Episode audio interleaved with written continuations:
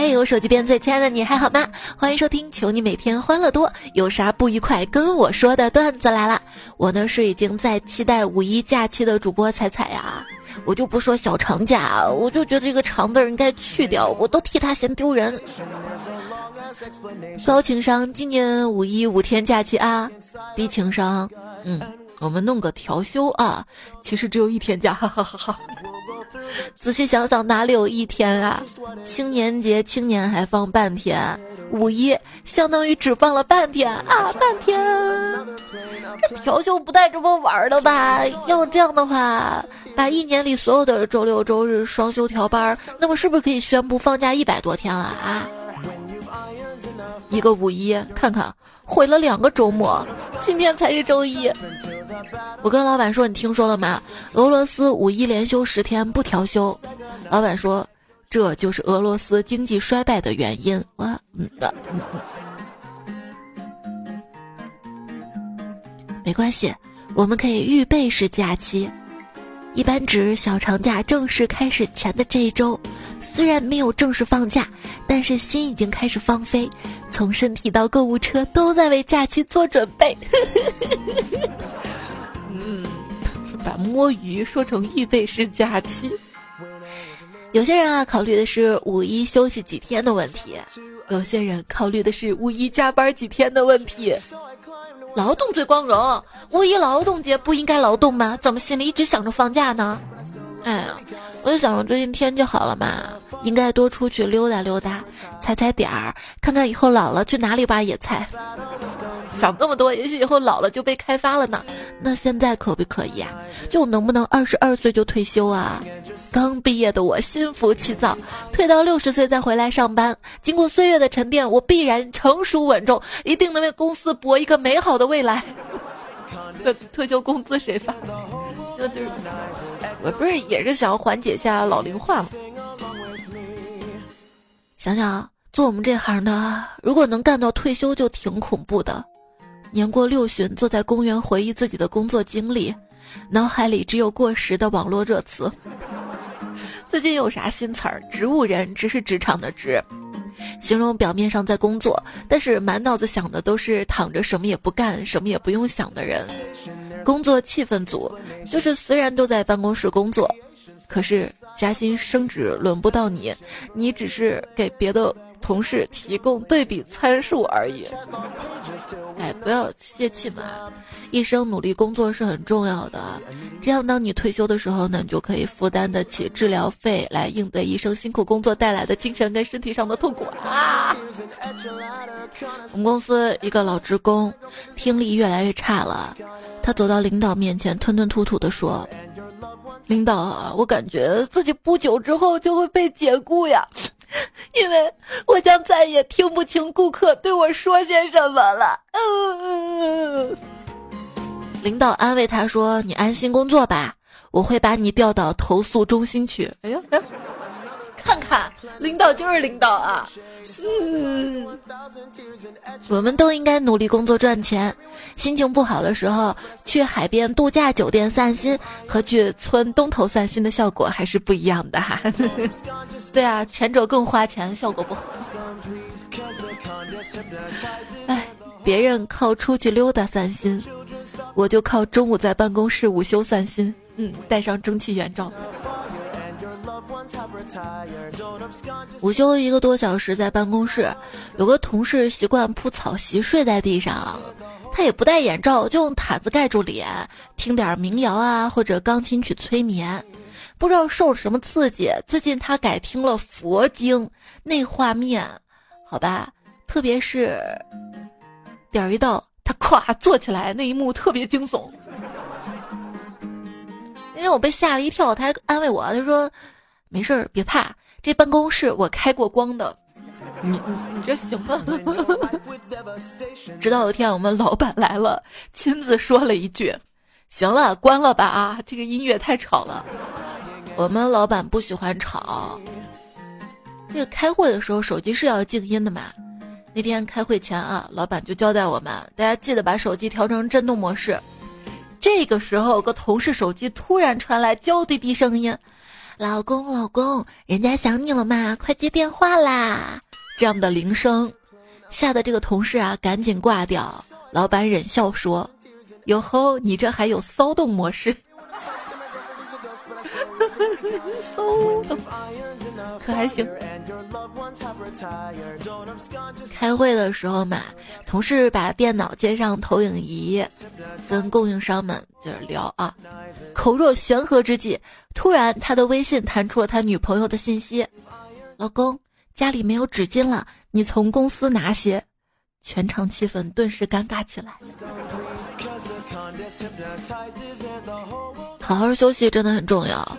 就像我今天上班注意力不集中，客户进了办公室，我却指着老板的椅子跟客户介绍：“这是我们胡总。”又指了指胡总，跟客户说：“这边坐。”嗯。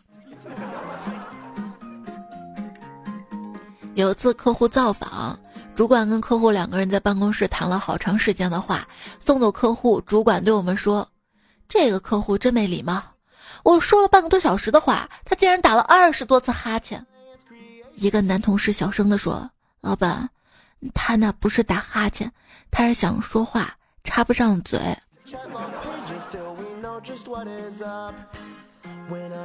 插不上话总比不会说话强吧？主管端着水果到我面前，我在忙，就连说了三次不要不要不要。旁边另一个同事冷冷地说：“你这个人怎么这样啊？搞得好像主管要喂你吃屎！”我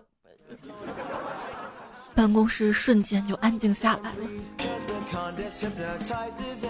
办公室来了个新同事，他做完自我介绍说。你们也介绍一下每个人的职务吧。我呀，平时逗逼惯了，来了一句：“呃，我养了盆仙人掌。”另一个同事说：“我没养植物。”再有个同事说：“呃，我办公室没养，我家里有盆吊兰。” 我我是不是开了个好头？我不太会养植物，我养的最成功的多肉就是我自己。后来有次跟我妈去逛花卉市场嘛，本来看上了一盆花儿，挺喜欢的。我妈说：“要不你买了吧。”我后来还是拒绝了，因为我突然意识到，我连每天给自己喝足够的水都不能保证，哎，可能照顾不好他吧。哎，你们总说多喝水皮肤会好，然而我除了尿多什么也没改变呀。对我的皮肤就靠美颜磨皮了。今天把我自己养的宠物蛇带到公司，下女同事正玩的不亦乐乎，部门经理来了，他瞪了我一眼，说我没一点纪律性，影响别人上班，然后就叫我写检讨，顺带把我的宠物给抢走了。当我写完检讨书出来，结果发现经理正拿着小蛇下前台的妹子，嘿，啊，嘿。我同事用一只透明的盒子扣住过一只蟑螂，一个半月，这蟑螂活得好好的，人类心里先崩溃了，最后把它处死了。公司财务突然打电话给我，我以为自己惹上什么麻烦了，结果他们只想告诉我。我十一岁的妹妹每天都会给公司的官微留言，叫他们记得帮我加薪。我这不是高潮，高潮我还怼了一句：“难道不应该给我加吗？”我感觉什么加不加薪，我都快回老家了。聚会唠嗑猛如虎，一问工资一千五。最近 HR 搞了一个全公司的逐个访谈，今天轮到我了。问，你认为什么方式能够提高员工工作积极性？我说多发工资奖金。他要问没有精神上的追求吗？比如说得到表扬之类的。我说没有这个需求。我的职场底线，践踏我的尊严可以，钱给少了不行。那你现在咋行？我。不就就就不工作不就没钱了吗？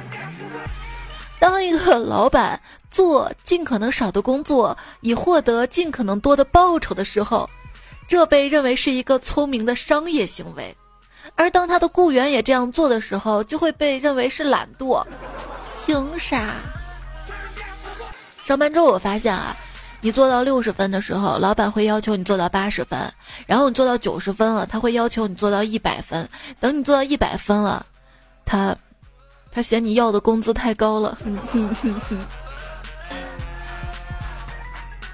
谢老板对海绵宝宝说：“海绵宝宝，你被开除了。”海绵宝宝刚要说什么，看蟹老板走了，就叫他谢谢老板。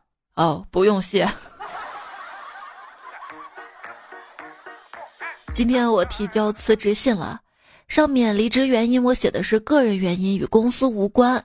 签字的时候啊，经理跟老板就同时找我谈话嘛，半个小时各种劝啊，希望我留下来。我我说其实我嫌工资低。这时老板悠悠跟经理说：“那你给他批了吧。”待会我还说我是经过好几天的深思熟虑才做的决定。这时老总惊讶看着我说：“就是说这几天的工作你都是在摸鱼喽？”嗯嗯嗯嗯，可以这么说吧。我每次摸鱼的快乐，主要是来自于。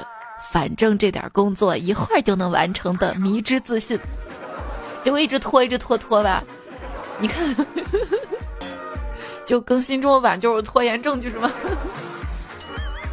就拖延的小伙伴有没有过这样的体会？每次不管怎么拖，都能在死期最后关头交上自己急速拼凑出来的垃圾产物，这种侥幸让人上瘾。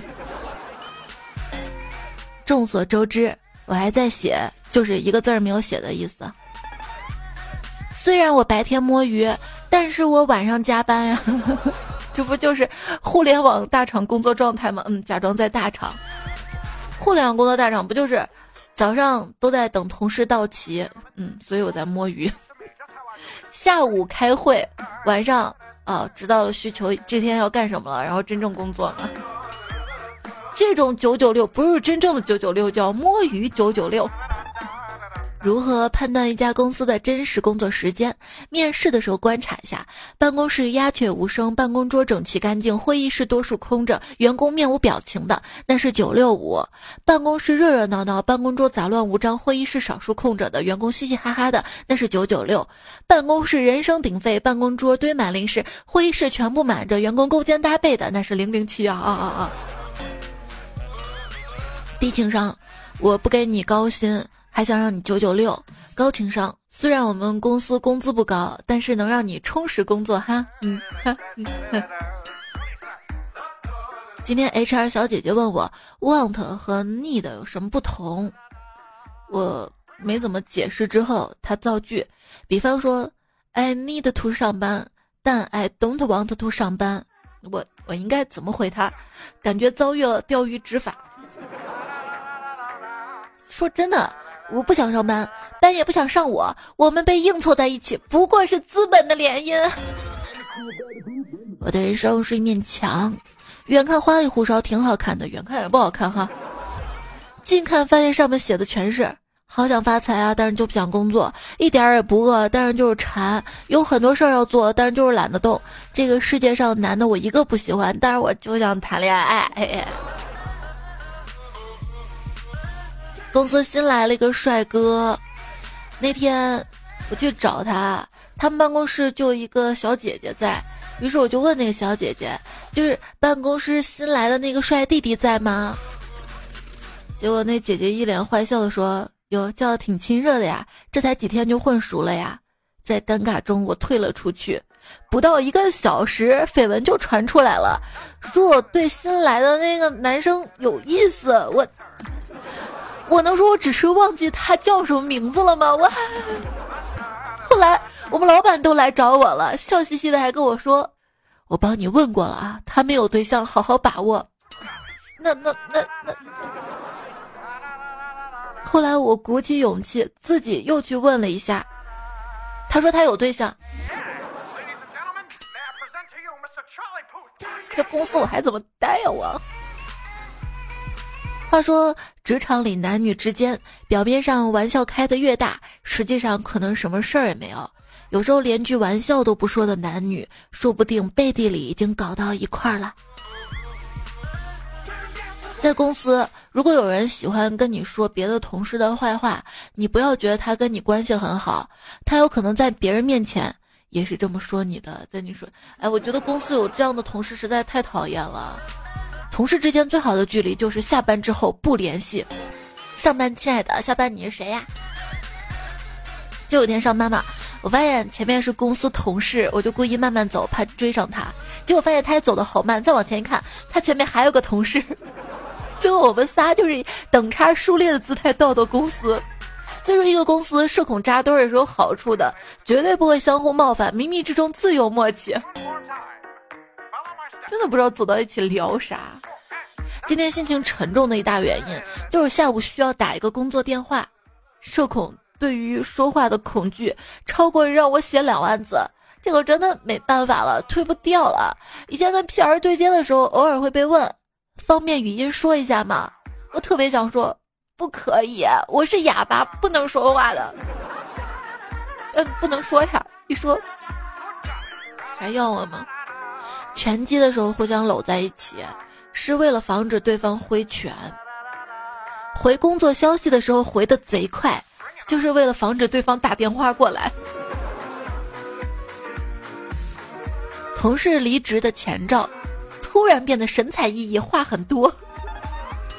快，还有啥没说的说。司仪主持人就是拥有嘴上 PS 技能的人。嗯，每个特别喜欢纠正别人的人，大概都是涂改液成精了吧。朋友说你连禽兽都不如，我说我确实不如你。他说你比禽兽还禽兽，我说比你厉害那么一点。他说你简直就是禽兽，我说你这么说的话跟你还挺像的。哎，专家研究发现，食指比较长的人啊，语言能力更强；无名指比较长的人，数学能力比较强。哎，你是哪个指头更强呢？更长呢？我中指比较长的人适合鄙视人吗？小拇指比较长的人挖鼻孔更方便。啊，这个我会我有时候食指也可以的。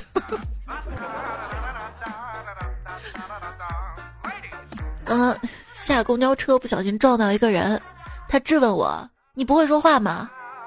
我点点头，避免了一场战争。不会说话的人啊，会经常听到有人跟他说两句话。你不说话，没人把你当哑巴。怎么不说话了？哑巴了？我，嗯，我就是哑巴了。生活小贴士：一个人自嘲的潜台词就是他不想让你们拿这点来黑他。真的，你就千万不要再提这个缺点了。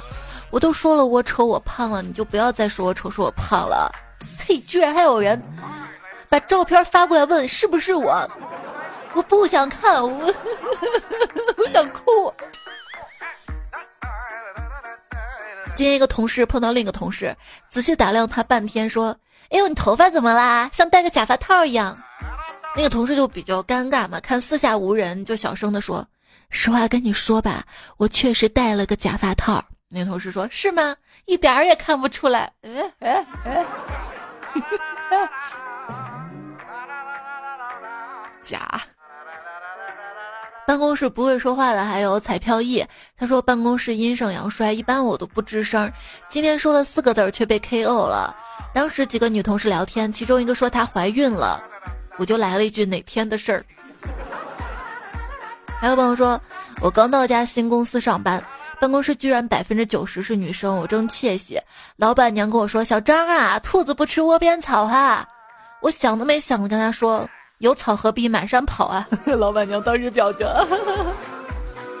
还有夜风微凉，他说今天公司嘛，一个女同事化了个烟熏妆让我评论，我说像贞子，妹子问我贞子是谁呀？我说日本电影里面的，结果妹子脸一红，呸，你个臭流氓！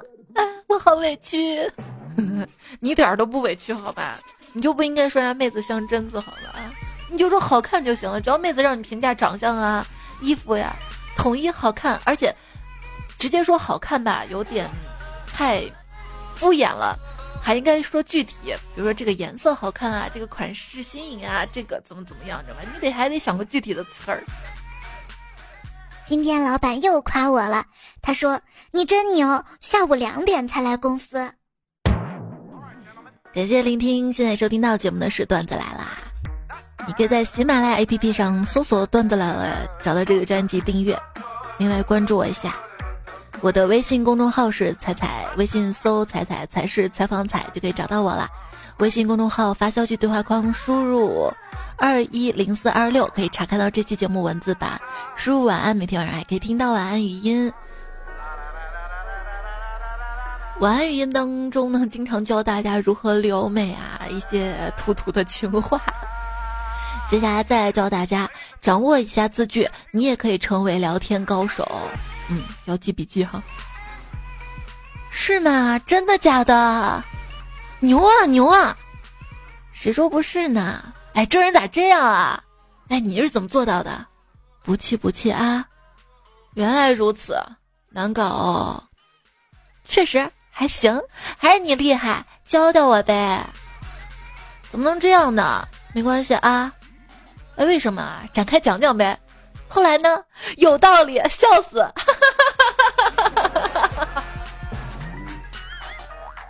建议大家在糊弄别人哈哈哈哈的时候，多在哈哈中间夹杂一些错别字，比如说 哈哈哈哈哈哈哈，好好好好好卡啊哈哈啊啊啊哈哈哈。就会给对方一种你已经笑得手忙脚乱的感觉，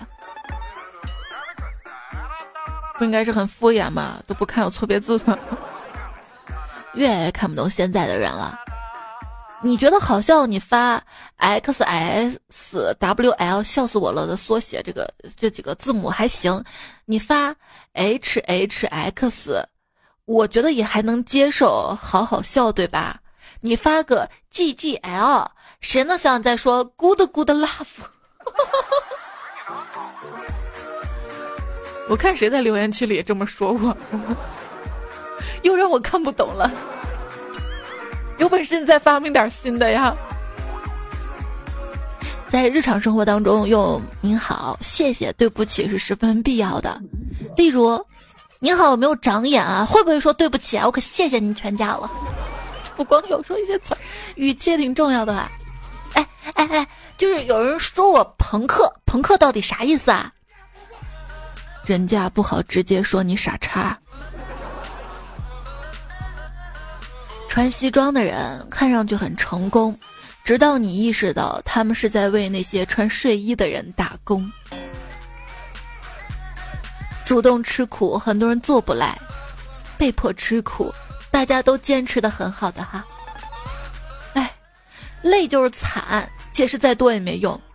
你可以说累已经比很多境遇好很多了，很对。但是跟不累比起来，他就是惨。就快谈绩效了，如果现场被领导骂，我就低头十指互相嘟囔，小声说：“人家只是一个笨笨的小仙女呀。”也很想跟别的宝贝那样业绩冲冲冲的，可是怎么样都做不到啊！嘤，幸好遇到大姐姐你这样神仙的领导，不管我这个小笨蛋错错几次，都还是不要让我难过。呜啊，对不起啊，宝贝姐姐，这次又让你头痛痛了。以后你还会守护我吗？会的，宝。这也是看脸的吧？好看那是撒娇，不好看就是恶心了吧？我要悄悄努力，然后惊艳所有人。目前呢，我已经完美做到了悄悄，就也太悄悄了吧，就我自己都觉察不了。终于接受了自己是一个普通人的事实，这是成熟了还是向社会低头了？神回复是眼高手低的你找准了定位，不，唉，难过。失恋了就去西藏，单身了就去丽江。如果你喜欢我，可以来我们公司，因为我每天都在这里加班。你旅行都发现什么了呢？观音菩萨在原初印度佛教里是肌肉硬汉，传到中国之后呢，就变成了民众熟悉的慈祥的年长的女性模样。这应该是最早的二次元娘化吧？啊，我也不懂 二次元，我也不是很懂二次元。其实这句话呢是讽刺现在很多做二次元产品服务的人真的不懂二次元啊。这句话曾经是二次元社区 B 站创始人徐艺在一个采访视频里说的一句真情实感的话。后来 B 站开疆扩土，不再专注于二次元社区，开始面向全内容，这样很多原本二次元用户感觉到自己的圈子被迫打开，并且受到了很多其他非二次元圈子用户的冒犯跟冲击。加上 B 站后来很多骚操作，很多资深二次元用户这个时候才反应过来，哦，原来之前一直号称是二次元社区的 B 站真的不懂二次元呢。不管你懂不懂，我已经爱上你了。也许爱会消失的。反正现在没有更好的选择了，哎。数据时代就是厉害，上一秒我在微信打完笑死我了，下一秒打开淘宝就给我推荐棺材。那也许人家不是靠输入法，靠的是你的工作时长呢。看 留言，陶文静说：“出门打工也叫谋财，用自己的命为老板谋财呀。”那那那那何止是谋财呀？还有，嗯，要命！小妖说：“说实在的，俺到现在不知道九九六是啥，俺只知道干一天有个二三百就行了。别人放假我不放，劳动人民是榜样。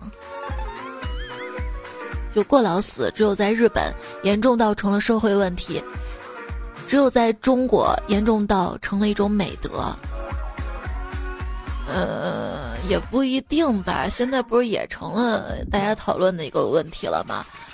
而且，其实我身边真的有小伙伴很享受现在这种摸鱼九九六的。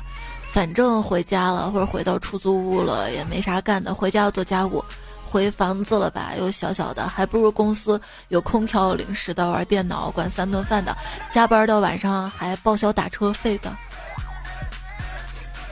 一个惨无人道的消息，一个灭绝人寰的消息，一个绝望致死的消息，一个伤心欲绝的消息，一个肝肠寸断的消息，一个愁眉苦脸的消息，一个惊天抢地的消息，一个捶胸顿足的消息，一个泣不成声的消息，一个垂头丧气的消息，一个生不如死的消息，一个心如刀割的消息。今天周一，没事儿，周一就我节目播完也过完了。如何过五一才是最合理的呢？因为五一是国际劳动节，所有劳动者都应该在五一期间得到休息，所以五一期间最应该注意的就是，切莫因为你的休息让别人劳动了起来。因此，五一期间应该注意不要健身，因为你健身，健身房教练、前台保安、保洁、烧烤店老板、小吃摊摊主等就会因为你而不得不劳动。这是谁编的呀？嗯，那我们爬山去吧。爬山会不会人挤人呢？我有一年五一去爬华山，感觉我的头顶就是别人的鞋下方那种感觉，就鞋子的下方，我踩在别人头顶上，可以感受一下。还有年五一去了兵马俑，哇，没看到兵，没看到马，就看到人潮涌涌涌涌涌涌涌。听彩中说。野生废物是一个潜伏于人类的生物，一般小小的困难就能够打败它巨大的热情。就是爱情摆在他面前，他也会给他一个闭门羹，导致野生废物急速灭绝，神秘的消失了。谢谢你的野生系列创作。另作月红说：“耳朵不瞎，哈哈哈哈，太真实了。我也老说成眼睛不聋什么的，对 我就故意的嘛。”玉酷 B 说：“一边用软件。”健着身一边听彩彩完全不累，麻烦帮我打个幺二零，我还回了一句这不累打什么幺二零啊？他说怕自己消岔气儿，那那你得附上地址呀，我去哪儿救人呢？枕边风疯人院说是不是婚宴不好混吃了才跑去汽车 4S 店蹭饭呢？就开拓一下新渠道吗？拥抱说：“刚开车时，在狭窄的三岔路口遇到大货车转弯，我真的超级怕，怕因为它的内外轮差把我压成肉饼啊！所以我其实看到大车跟在后面我也怕，哪怕我是坐车的人。”生怕我的车开到他轮子下面。疯狂 CAD 说：“我都不想理财的，可是我不理财，财财不理我呀。”嗯，你以为你理了我就理你吗？一直信仰说，当你在百米比赛时，不会在意别人踩你的脚；当你在听段子来了，你就会很在意踩踩是否踩你。对，理睬你一下。波哥哦说，终于碰到一个让我睡觉的主播了，而且不仅让你睡觉，还让你睡好觉呢。就是戴我的蒸汽眼罩。那我每次带货的时候，大家支持我一下，好吧？不然我都不知道我的出路何在了。没看热搜吗？李雪琴都说了。脱口秀演员的出路就是带货，出名儿之后订单贼多。我现在订单不多，说明我还没出名儿。不多有好处，就是我可以慢慢筛选。就你看我每次给大家带的货，是不是都价格十分实惠？这次定制眼罩也是嘛，因为我找的是暖友那个厂家，特别靠谱。什么视明啊，什么白药啊，他们那个蒸汽眼罩都都是同一厂家，但是你看他们的价格很贵，一样的质量，这边还有我独家图案，就是真的，这彩彩定制版彩票不支持谁支持啊？我也不让你打赏，也不让你老铁刷个火箭的，支持一下眼罩啊！可能你没支持，不知道怎么买吧？圣杯七说今天终于明白怎么买眼罩了，终于买到了，买到很开心吧？嗯，我也开心啊，所以我觉得还是要多做几篇广告的。不过我们彩票特别好，君越君熙说，昨晚给他发信息不回，打电话不接，等到凌晨两点，他发了句在忙，我瞬间就懂了，这么晚了还在工作，真的是有上进心的女孩。立马下单给他买了可以缓解疲劳和好睡眠的彩彩蒸汽眼罩，漫漫长夜辛苦了我的宝。喵喵咪露说：“看了彩彩的眼罩视频，如果彩有一天喜欢女生，告诉我，我立马甩我男票来追你。没事儿没事儿，一夫一妻制，可以一夫再来个妻。”风不快说：“男人都喜欢甜美的妹子，那么妹子们，你们想变甜吗？偷偷告诉你们，只要你们在出去撩汉约会前喝一大杯菠萝汁，这样你们就会变得更加香甜可口，香甜可口，呵呵，哎。”你是在推销菠萝吗？这样人家会说你闲得慌，因为盐水泡过菠萝哟。软毛布丁说晚安啊，大家有觉我不睡，我就是玩，嘿嘿。还记得有一次，我妈要开车带我出去玩，我还没有上车，我妈就开走了。我到现在都记得，我跑了半条街呀。要不我就不跑，我就溜达着，我就是玩儿。我再次说，咱也这期节目总结就是世界上的幸福都是一样的，而不幸的人各有各的不幸。说说你的不幸，让大家笑一下，哈哈哈哈。就是还看到很多朋友在，我不是亲生的那期节目下面留言嘛，留了很多啊，我就存起来了。下一次，比如说母亲节啊，比如说就是吐槽妈妈的时候，我们还可以继续讲，好吧？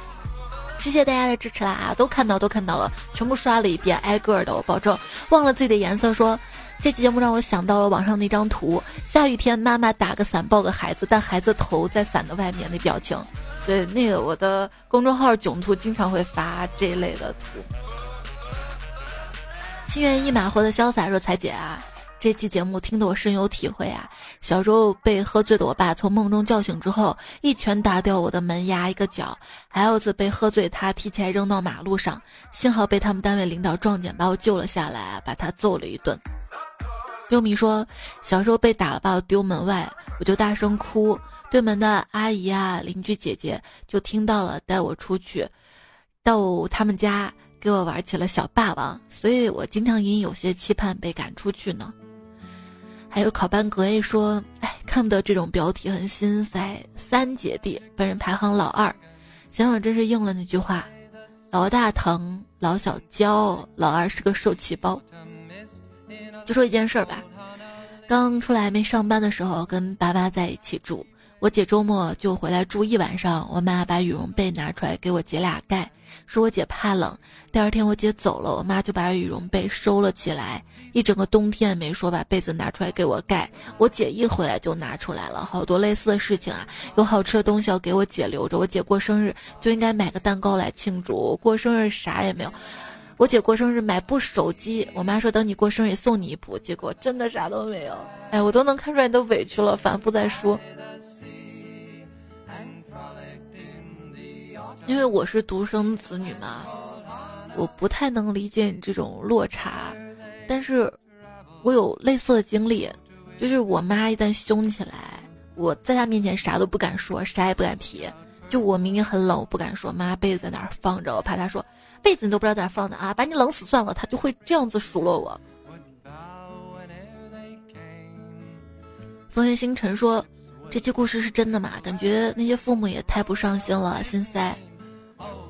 这样段子我还很多，做两三期都是没问题的。还看到有人在留言区说虐童节目，把我举报了。我，我做主播也太难了吧？我说这些其实就是为了告诉爸爸妈妈们，要多考虑孩子的感受啊！孩子是需要疼、需要爱的呀。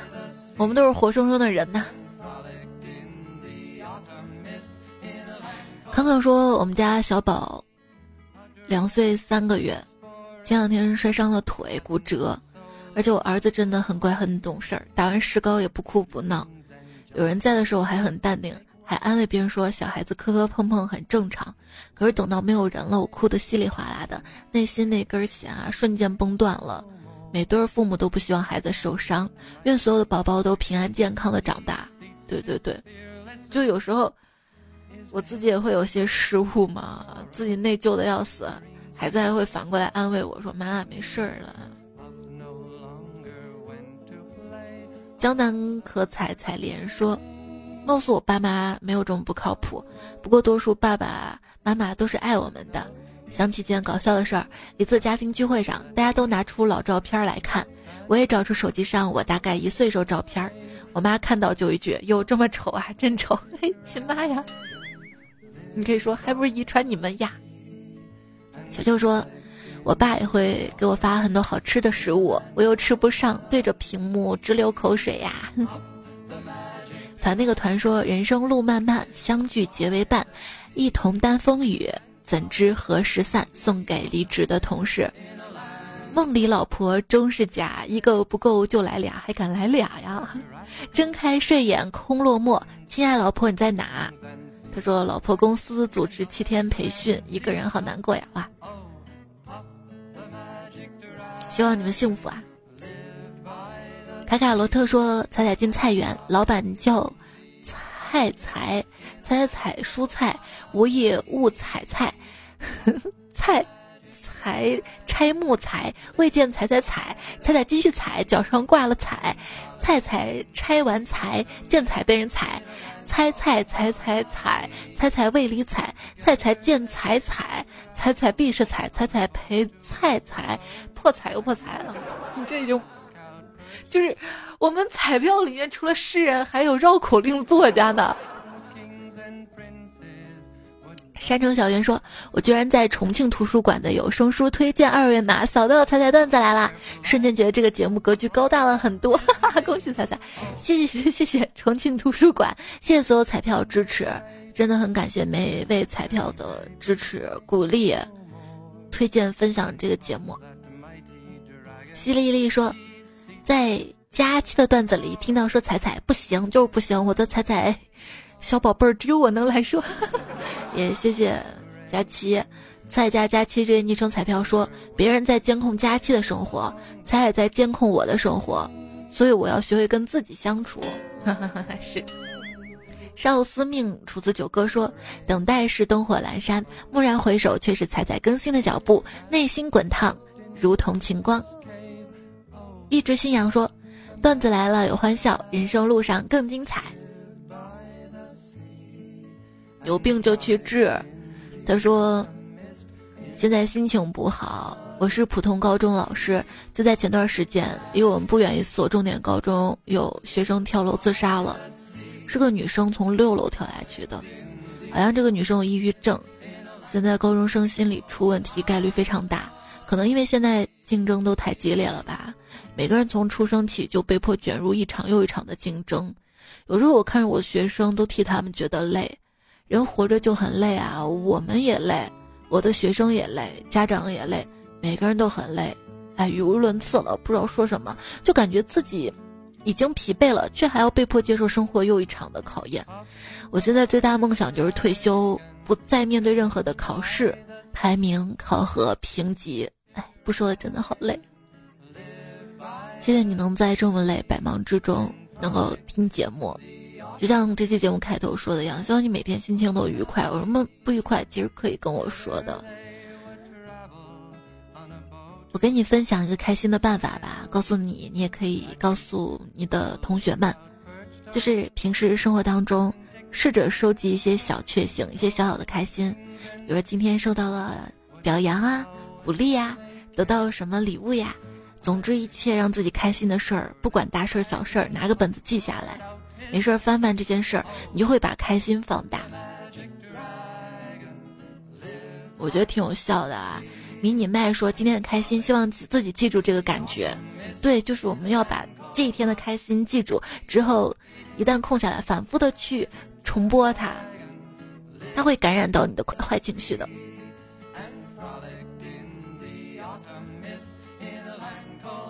单身狗不为奴，最后用他的段子来结束节目。他说：“希望你不再纠结那些已经发生的、无法改变的尘破事上，更不要内耗，把时间精力专注于自己的目标上面。将军赶路，不追小兔。”我是觉得。也没必要把自己的人生活得那么赶，不管在人生哪个道路上，记住开心快乐是最最重要的。要学会爱自己，爱自己的一个方式就是讨好自己，让自己快乐嘛。记得把自己照顾好啊！当你看书、看手机、看电脑累了，让眼睛休息一下，用彩彩蒸汽眼罩。在哪里买呢？在。我喜马拉雅这期节目播放页面的购物车，或者是我喜马拉雅主页的主播店铺，我的微信公众号“彩彩”菜单栏，或者发消息对话框输入“眼罩”可以获取到二维码。谢谢你的支持啊！就算不买也没有关系，记得点个赞、分享、转发、留言。所有买过眼罩的小伙伴，记得核对一下自己的地址。看到有些粗心的宝贝，把自己的手机号写错了哈，到时候快递员联系不上你，我这边也很着急。记得核对一下，如果有错误的话，及时联系店铺的客服。